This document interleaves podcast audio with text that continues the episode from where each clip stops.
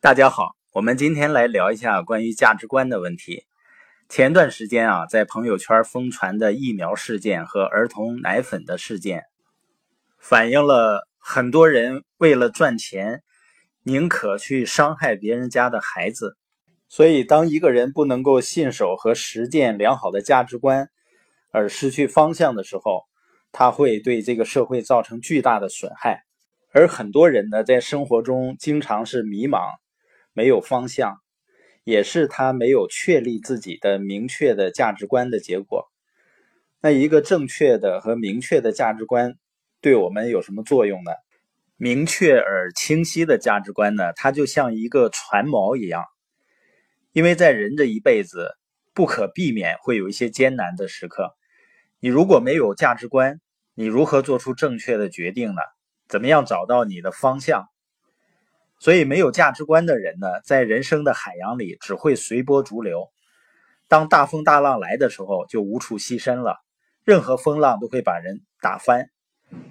但是，一旦有了坚定的、明确的价值观，哪怕天气再恶劣，你也能安稳无忧。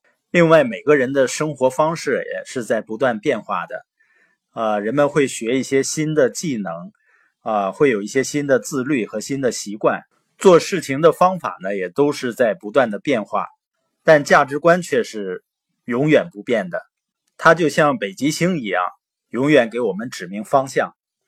所以，一旦你能够彻底的审视并明确自己的价值观，你就能够依靠价值观为你的人生领航。随着你的年龄和智慧增长，你可能要增加价值观。但是如果某样东西能成为你的核心价值观呢？它就会伴随你终生。约翰是在一个教导并按照良好价值观生活的家庭里长大的，但是直到他二十三岁的时候，才有意识的决定信奉并按照良好的价值观来生活。那一年呢，约翰读了桑德斯德著作的《精神领导力》。在这之前。他以为要靠取悦别人和收集民意才能够领导别人，他是按大多数人接受的方式来带领别人。百分之九十的时候，这种方法还成，但是当需要做出真正的领导力决定的时候，当需要做出一些不受人欢迎的事情时，他就会动摇了。而桑德斯的著作令约翰意识到，他并没有按照自己的价值观来带领。这本书给他带来了勇气去做那些正确的但不一定受欢迎的事情。约翰下决心将按照他所信奉的价值观来带领别人。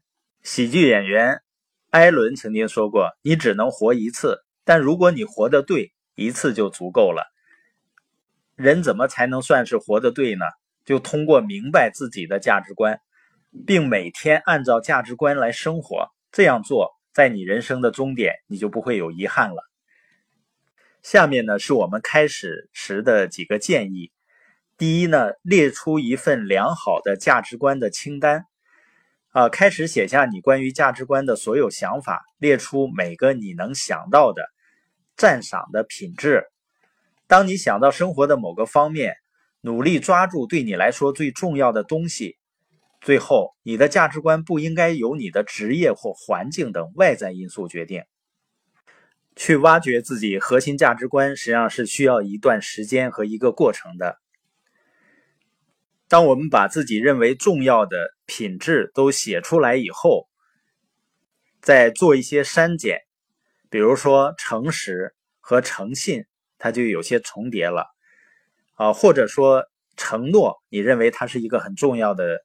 品质，或者作为自己的核心价值观，努力工作也是，但是他俩也有些重叠，所以呢，选择其中一个，或者你选择另一个能更好的描述这两个意思的词，然后压缩它。